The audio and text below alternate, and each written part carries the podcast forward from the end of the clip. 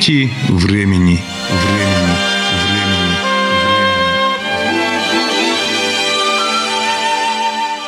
Здравствуйте, уважаемые радиослушатели! В эфире передача из цикла «Нити времени». У микрофона ведущий программы Владимир Михайлов.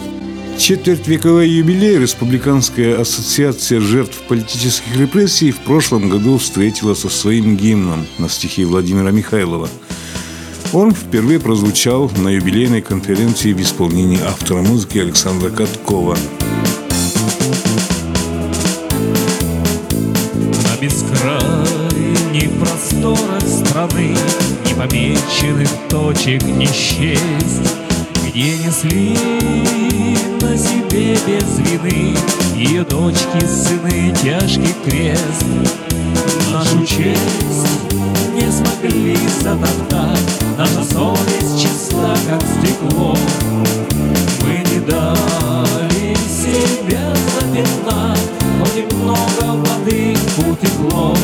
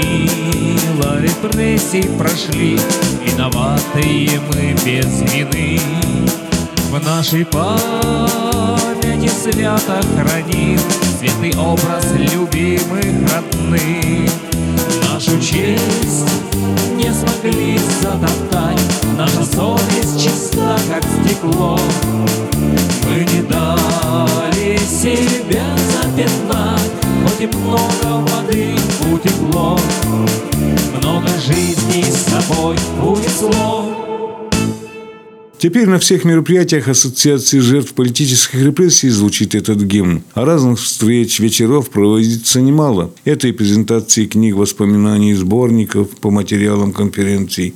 Нынче был выпущен второй том книги памяти невинно пострадавших в годы тоталитарного режима. На встрече знакомства с книгой председатель организации Елена Петровна Максимова сказала – Книга памяти – это как памятник. Памятник о тех событиях, которые прошли. В настоящий год, год 80-летия 1937 года, это очень страшное время, когда в этот период, как мясорубка прошла по всей России, и пострадало большое количество народу. Ну и нашу Удмуртию тоже не обошло. В нашей Удмуртии тоже были и расстрелы, и аресты.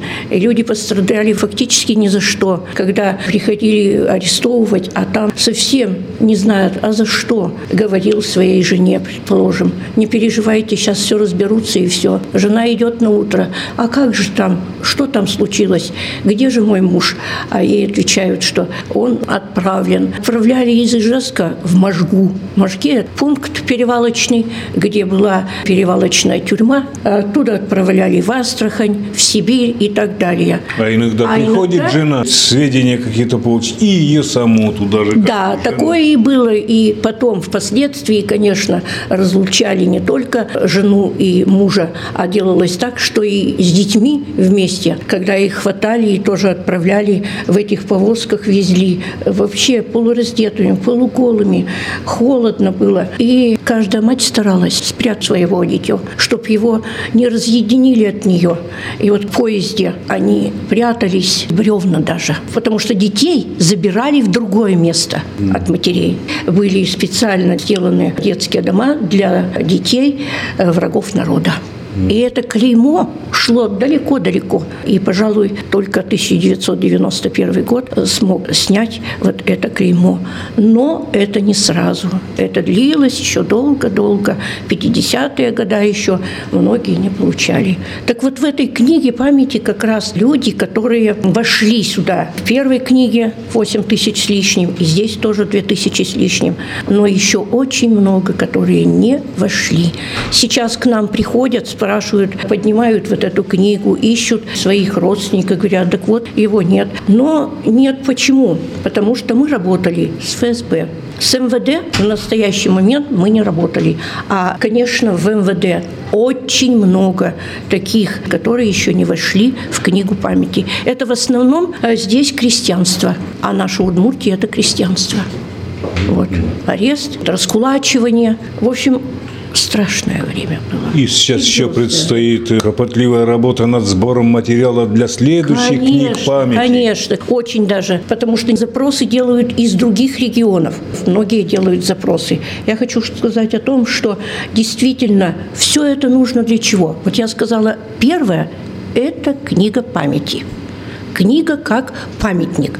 А второе – это донести до нашей молодежи что вот такое вот когда-то свершилось. И никогда, чтобы оно не повторилось. Это самое основное. То, что сейчас делается на Украине, это же страшно. Слава Богу, мы с вами Удмуртия, покоя. Наша молодежь должна стойким быть и соблюдать все законы, защитить свой народ. Защитить. Ни в коем случае, как было когда-то, жили все мы в страхе. Прошло немного времени, и членам Ассоциации жертв политических репрессий, а также гостям, людям, кто активно помогает организации, были вручены экземпляры книги воспоминаний «Оживают страницы ушедших эпох». Встречу открывает председатель организации Елена Максимова. Мы сегодня проводим с вами важную встречу. Это презентация книги «Оживают страницы ушедших эпох». Это воспоминания. С 18 года начались у нас репрессии. Это крестьянство, разоблачать кулаков и так далее. И в этой книге мы задеваем те вопросы. Люди наши попадают на спецпоселение, в ГУЛАГ. И вот большая часть поселков различных по Удмуртии отправлялись в город Можгу. Там был пункт распределения на вокзале. Куда же отправить? То ли в Архангельскую область, или дальше в Сибирь куда-то на все разработки. И вот мне хочется отрывок зачитать. Это пишет Милонов, обговорив, что вся семья была изгнана из своего место, где было нажито лично своим трудом. В 1932 году, в то время, когда отправили, он еще не родился. На спецпоселении родился. Здесь сидят люди у нас, которые родились тоже на спецпоселении. Точно так же переживали определенное заключение. Потому что никуда нельзя было уйти. Только по разрешению паспорта были у всех отобраны. А чтобы жить, нужно что-то построить то землянку, то какую-то небольшую сколотить жилье. Были, конечно, сделаны бараки, но они страшные, непригодные для жизни людей. Отправлялись работать. Холод, мороз, приходили все сырые. Некуда было, чтобы высохло и снова идти утром. Некоторые женщины оставались, потому что у них были маленькие дети, а некоторые беременные прям там могли и родить. И вот в этой книге очень много таких воспоминаний. Вот здесь сидят люди, которые приняли участие в сборе этого материала. Собрали материал, а надо ведь ее напечатать, и был написан проект «Народная память. Надежный хранитель». Это республиканский проект. Светлана Петровна здесь сидит. Этот проект знает. Он фактически через сердце прошел, через нее. И защита, и какие-то консультации были у нее взяты. Это очень большая работа и труд. Только когда выигрываешь, выдаются денежки для того, чтобы издать вот такую книгу. Ну, Светлана Петровна, вы родили тоже эту книгу. Конкурс среди некоммерческих организаций на реализацию проектов. Проект, который представила общественная организация репрессированных, называется «Народная память. Надежный хранитель». Нас этот проект подкупил содержательностью. Первое мероприятие, такое большое, глобальное, это издание вот этой замечательной книги. Кроме этой книги, там было еще... Еще книга. Да, и еще ряд мероприятий мероприятий, которые общественная организация очень хорошо и достойно на высоком уровне реализовала. В этом году проект Елены Петровны мы закончили, отчитались. Никаких вопросов у нас к этой общественной организации по использованию финансовых средств, по тому, как сработали общественные организации нет. Огромное спасибо за то дело, которое вы делаете. Это необходимо, это нужно, нужно нам, нужно нашим детям, внукам. Спасибо вам большое. Счастья вам, здоровья, удачи. Всего доброго. Администрация НКО города Ижевска очень тоже большое содействие всегда оказывают. И предстоит у нас тоже проект городской. Надо освоить. Книга, она тоже как память. Может у вас быть, она может быть у ваших детей, внуков. Я уже вот за период апреля месяца прошла шесть школ. Постаралась вот эту книгу им передать. Дети были очень благодарны. А еще мне очень было интересно, когда я пришла в школу 19, захожу в 11 класс. Они, Елена Петровна, мы вас знаем. Два года тому назад вы были у нас. А в руках у меня книжка была. Помните, писали мы сочинения. И вот этой книге на обложках они говорят, а тут и мы есть. С какой радостью они стали рассматривать и рассуждать. А когда еще и говорят, как жалко, что мы не приняли участие в сочинении. Вот дети наши очень заинтересованы. Мне очень было приятно, когда в школу приходишь, задаешь какой-то вопрос. Многие уже знают, а кто не знает, то спрашивает, что такое ГУЛАГ, что такое террор и так далее. Так вот, имея эту книгу, они могут читать и знать, что у нас в Удмуртии рядом живут такие люди. Мы сейчас дали старт конкурса, дети уже готовят.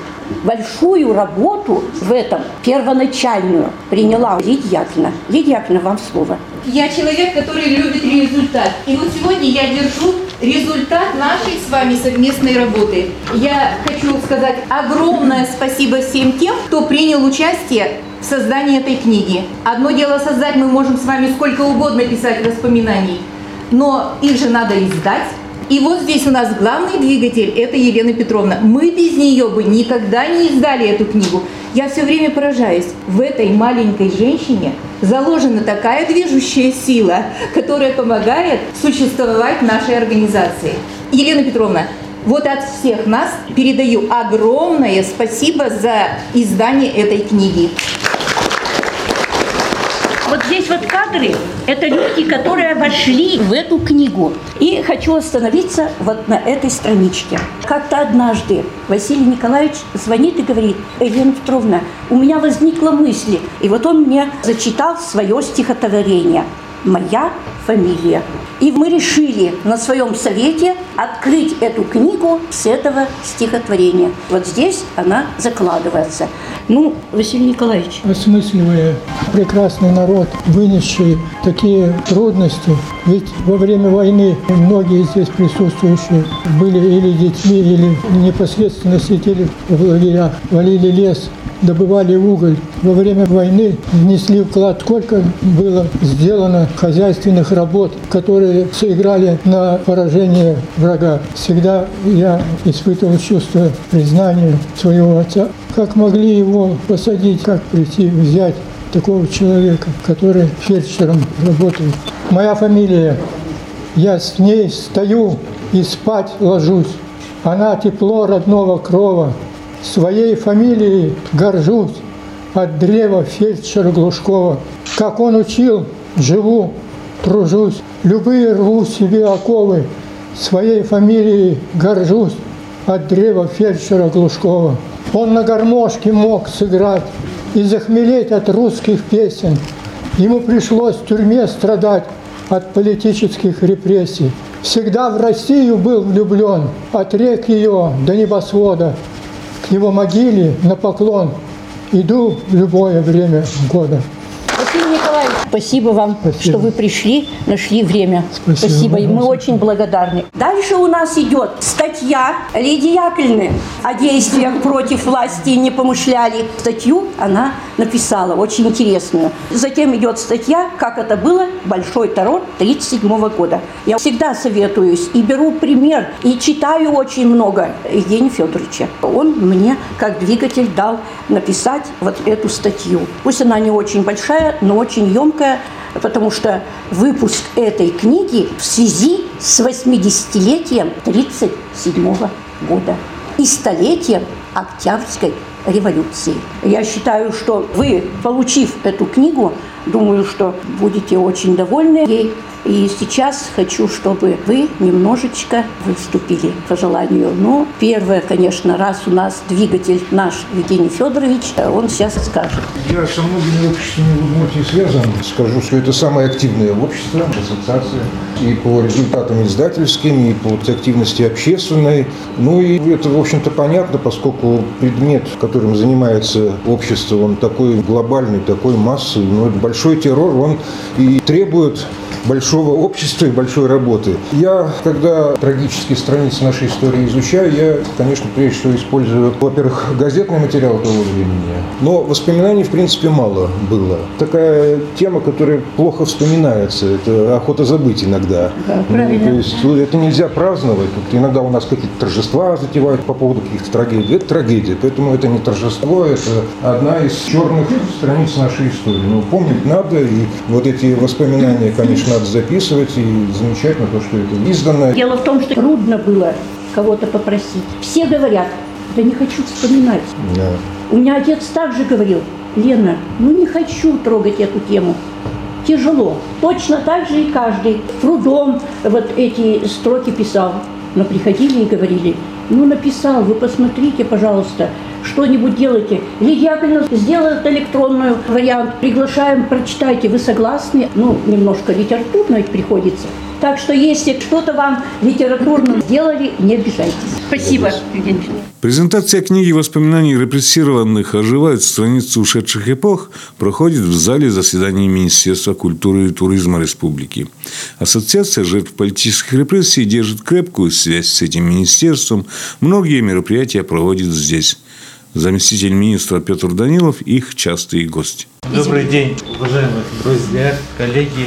Позвольте в первую очередь выразить слова искреннего уважения ко всем вам, пожелать вам доброго здоровья и поблагодарить вас за всю ту работу, которую вы выполняете. Роль и миссия общественной организации очень важна и нужна в современном обществе. И те мероприятия, которые проходят в рамках той печальной даты, что исполняется вот 80 лет, важны и необходимы для публичного озвучивания не только в нашем кругу, а и для подрастающего поколения. И то, что Елена Петровна сказала, что встречи в школах проходят. Какая бы печальная, трудная история бы ни была, это история нашей судьбы, нашей Родины, нашей страны. Поэтому люди это все должны знать. Из всего этого, из печального, из радостного создается общее крепкое состояние подрастающего поколения. Поэтому любые издания, книги, публичные представления интересны и нужны для жителей нашей республики, так и для всей нашей России. В рамках мероприятий по этой печальной дате 80-летия правительством утвержден план мероприятий. И в ряде этих мероприятий участвует и Министерство культуры и туризма Удмуртской Республики совместно с нашими подведомственными учреждениями культуры. И библиотеки, и музеи, и театральные концертные учреждения. Все они принимают активное участие в этой нашей общей теме. Судьба страны, судьба России, Советского Союза проходит и озвучивается не только в образовательных учреждениях, но и в учреждениях культуры точно так же. Мы готовы с вами сотрудничать и вместе продолжим эту работу. Спасибо. Действительно правильно сказал Петр Павлович о том, что план очень большой составлен. Сложности, конечно, сами понимаете сейчас, какие материальные, э, очень суровые. Но правительство все-таки и решает. Конечно, книга и в библиотеке пойдет, и учащимся, и каждый из вас сегодня получит. Ассоциация жертв политических репрессий базируется на Советской 1, рядом с Союзом Чернобыль. Мероприятия часто готовят и проводят совместно с ними. Руководитель чернобыльцев Семен Сармакеев тоже присутствует на презентации книги воспоминаний. Издание книги – это очень большое событие не только для организации, потому что не так часто все-таки издаются книги, и не так часто проводятся презентации, и тем более, когда общественная организация сама издает книгу, очень большое это достижение. Я считаю, что это как раз отчет из своей организации о деятельности, Да, потому что задача организации увековечить память о тех событиях, людях и помогать членам организации. И я думаю, что действительно это удалось. Тут собраны рассказы самих участников, каждый член организации, который внес вклад это издание книги. Это и для них это большая работа и помощь, я думаю. Важно, чтобы о них знали, о них помнили. Этой книге это удалось. И мы всегда говорили, что страна будет сильна тогда, когда мы с вами, члены общественной организации, будут активно участвовать в общественной жизни города, республики, страны. То, что вот вы делаете и в настоящее время проходит, как раз это наглядный пример активной позиции нас с вами. Спасибо вам. Спасибо большое. И вам тоже приносим. Когда я пришла в эту организацию, первое, конечно, сказала, давайте будем дружить поближе и мероприятия, чтоб вместе. Ведь мы с вами ветераны труда и ветераны Великой Отечественной войны. Все должно объединяться. Город Ижевск, пять отделений. Каждое отделение занимается определенным делом. Наши председатели очень активные товарищи, точно так, как и по республике. К нам пришел первый раз человек, который позвонил и сказал, вот я, Елена Петровна, занимаюсь вопросами Октябрьской революции. Ну и, конечно, репрессиями. Сейчас идет ведь сто лет со дня Октябрьской революции. И нам очень приятно видеть и хочется его услышать. Дмитриев Павел Николаевич. Поразило то, что такая активная работа по сохранению памяти. И книга памяти, да, вторая часть вышла. И то, что вы сегодня презентуете книгу. Очень большая, очень нужная работа. Кроме того, хотел бы сказать вот еще о чем. В городе выходит журнал «Игнакар», его создатель, редактор этого журнала как раз Коробейников. Вокруг журнала сплотилась группа профессиональных историков, которая занимается исследованием истории проблем революции, в том числе и гражданской войны. Есть и проблемы репрессий. Хотелось бы надеяться на сотрудничество с вами. Обязательно. Да. Алексей Владимирович, выступите, пожалуйста. Уважаемые товарищи, коллеги, я ижевский историк Алексей Коробейников. Еще в одной ипостаси я являюсь консультантом Совета ветеранов Управления ФСБ Российской Федерации по Удмуртской Республике. Тема политических репрессий нам известна из книг, известна на основании нашей практической деятельности. У меня даже недавно произошел казус. В прошлом году был на одном мероприятии, у меня медали. И сидит одна дама, не буду говорить, кто она, так смотрит, меня эти медали, говорит, то это Келдыш. Я говорю, нет, это не Келдыш, а кто? Андропов. А за что у вас это медали? За политические репрессии. Она схватила, значит, и убежала. Я хотел сказать, что за реабилитацию жертв политических репрессий. Вы занимались. Соответственно, годы моей службы мы работали по указам известным 89 года, в соответствии с которыми был пересмотрен практически весь фонд э, дел, восстановлены права лиц, осужденных незаконно тройками, там, двойками, разными совещаниями и так далее. И э, слава богу, что появляются такие вот книги памяти, и, как я понимаю, это на основании фонда ФСБ.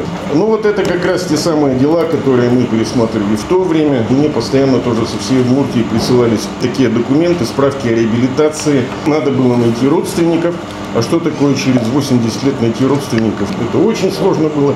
Тем не менее, мы эти родственников искали, справки эти вручали.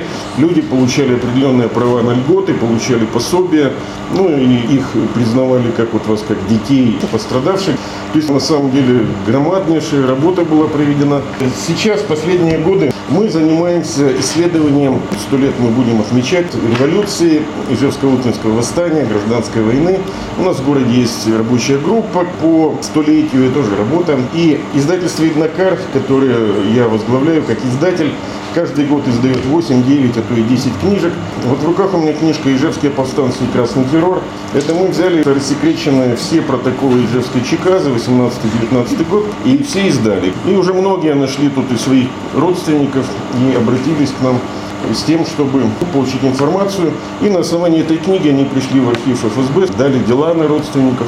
Потому что по закону о защите личных данных, как известно, дела могут выдаваться только родственникам.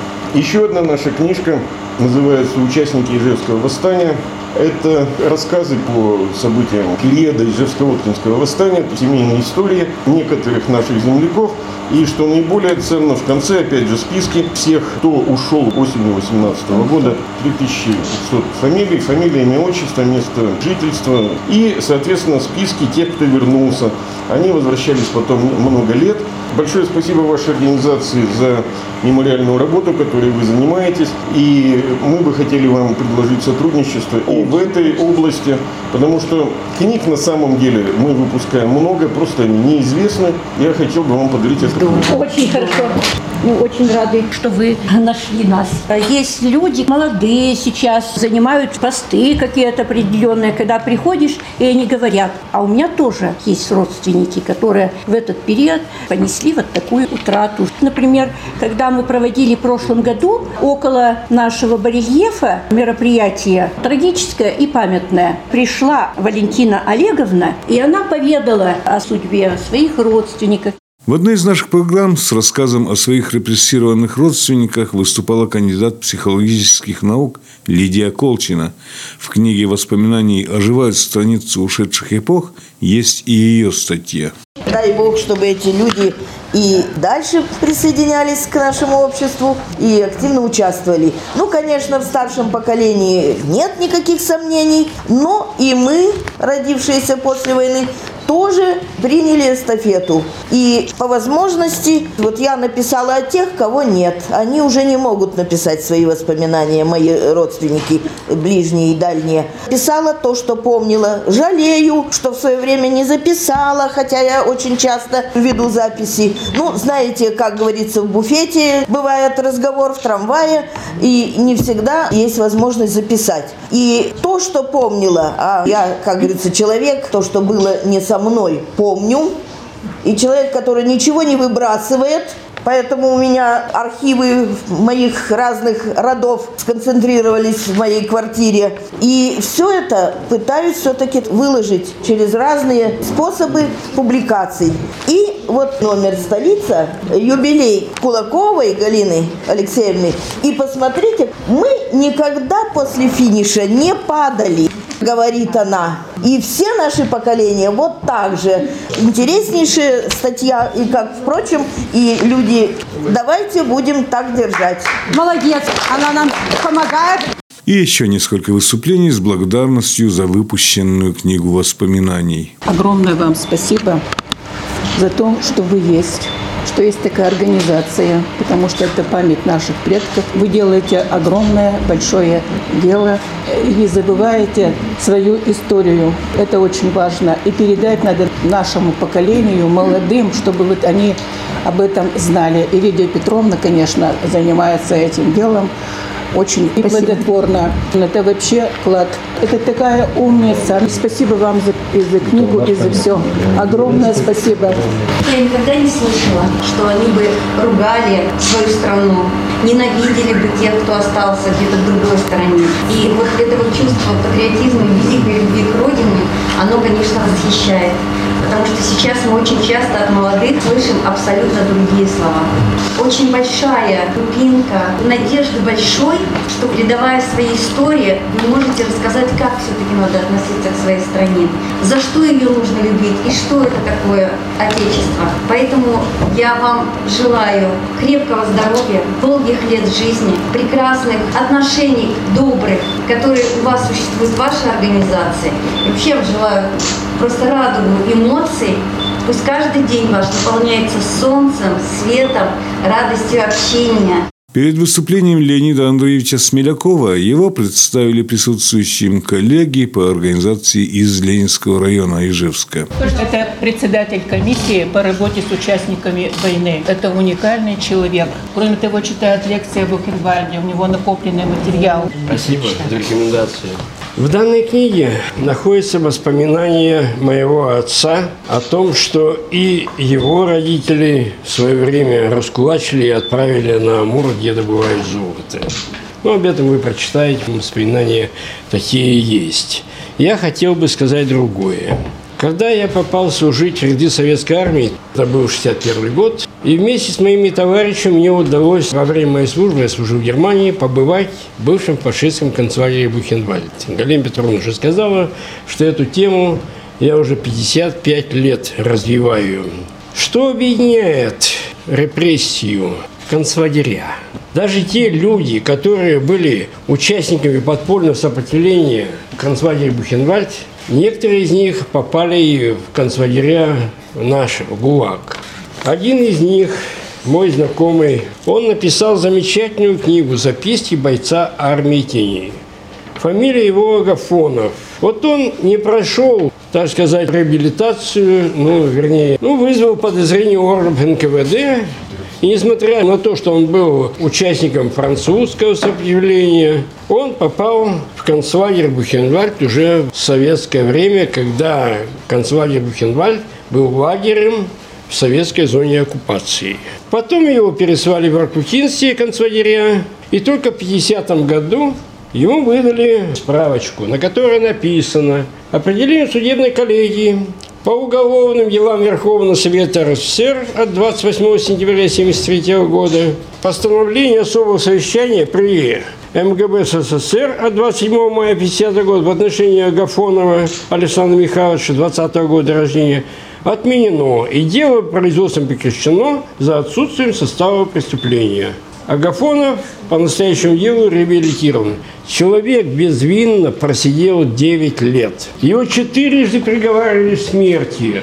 Два раза фашисты, и в наших концлагерях тоже он был на грани смерти. И он написал замечательную книгу, которая называется «Записки бойца армии тени о своей судьбе». Вот этот авторский экземпляр я подарил Михаилу Тимофеевичу Калашникову, семья которого тоже в свое время была, знаете, репрессирована. Через некоторое время Михаил Тимофеевича спрашиваю, Михаил Тимофеевич, как вам книга Агафонова?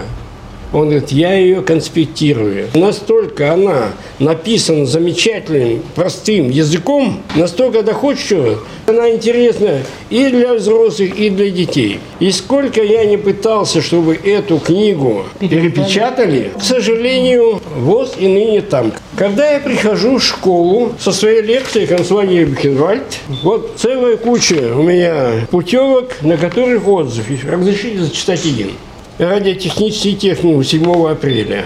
Лекции очень познавательны. Студенты слушают на одном дыхании. Выражаем большую благодарность за участие в воспитании молодого поколения.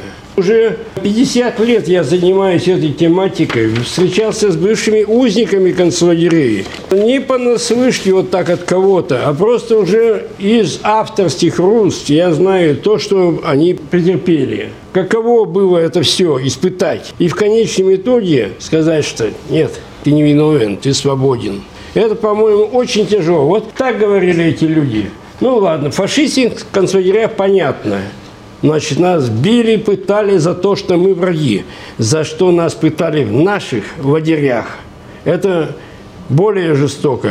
Вот Агафонов вспоминал такой момент. Когда он был в Аркутинском концлагере, так как у него было небольшое медицинское образование, то в этом лагере его назначили медбратом. И однажды ко мне подходит узник и говорит, слушай, тебя уголовники проиграли в карты, но никуда ты не спрячешься, никуда ты не убежишь. И вот говорит, вечером, когда приходит ко мне говорит, три здоровенных мордоворота и говорят, собирайся нашему товарищу, там плохо.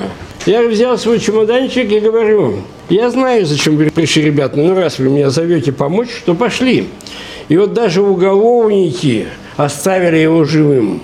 Только в 50 году вот он освободился, Несмотря на то, что у него и было образование, все, ему снова пришлось работать на шахте, учиться в вечерней школе, заканчивать пединститут и дальнейшую жизнь работал школьным учителем. Вот я несколько раз с ним встречался лично и всегда поражаюсь тому оптимизму, тому, что в его душе осталось добро. Добро по отношению к людям, к детям. Это был замечательный человек. Так сложилась его судьба. В жизни он провел в Париже. Как участник французского сопротивления, он там пользовался некоторыми льготами. Ну, вы знаете, что наши учителя школьные получали минимальную пенсию, а там все же ему французское правительство позволило некоторые льготы. И умер он, не дожив 19 дней до своего 90-летия. Похоронен он на русском кладбище. Рядом похоронена его бывший командир, участница французского сопротивления, которая возглавляла группу. Это бывшая русская княгиня Вика Оболенская. Спасибо за внимание. Первый раз, когда мы встретились с вами, вы пришли к нам в офис. И вот здесь Лидия Яковлевна говорит, давайте электронно поместим в эту книгу именно фотографию. Вы так, говорит, хорошо беседовали, помните, да? Да. Он так хорошо мне все рассказывал о себе, о своей семье. Это было незабываемое. Больше часа сидели. Спасибо вам, что вы есть. Я хочу вас пригласить в пост номер один. Там учебный кабинет есть. И мы вот с вами там пойдем. Спасибо. И по завершении презентации книги воспоминаний репрессированных оживают страницы ушедших эпох. Интервью воспоминания Нины Ивановны Киселевой. Мой отец был расстрелян. На него ложное донесение поступило. Он работал молотобойцем на станции Каркалай. Там от 74-го завода был какой-то цех. Вот там один специально подслушивает, как он назывались? Стукачи называются. Стукачи. Вот он написал на него ложный донос. Кроме него еще 8 человек осуждены, но их в Сибирь всех заслали. А моего отца, поскольку он был сын раскулаченного, расстрелянного отца, дедушку раскулачили, потом расстреляли. Поскольку он был сын, еще пять месяцев сидел. И вот я читала в архиве. Я не могла читать, потому что с двух часов ночи до шести утра вызывали на допрос через ночь. Допросы устраивали. Ну, это не простые допросы. Потом мне объяснили люди. Это, говорит, применяемые пытки. И когда я обратилась, ну, где его могила-то, куда мне поклониться? Неизвестно. Вы даже не знаете могилу? Нет, нет. А потом как-то мы разговорились с одной бабушкой, она живет, где тюрьма-то вот у нас есть? Да. Там лог есть около тюрьмы, и она жила там во время войны. Она говорит, вы знаете, наверное, он там, потому что, говорит, каждую ночь вот так встроили и расстреливали по несколько десятков человек. Наверное, он там. И их закапывали.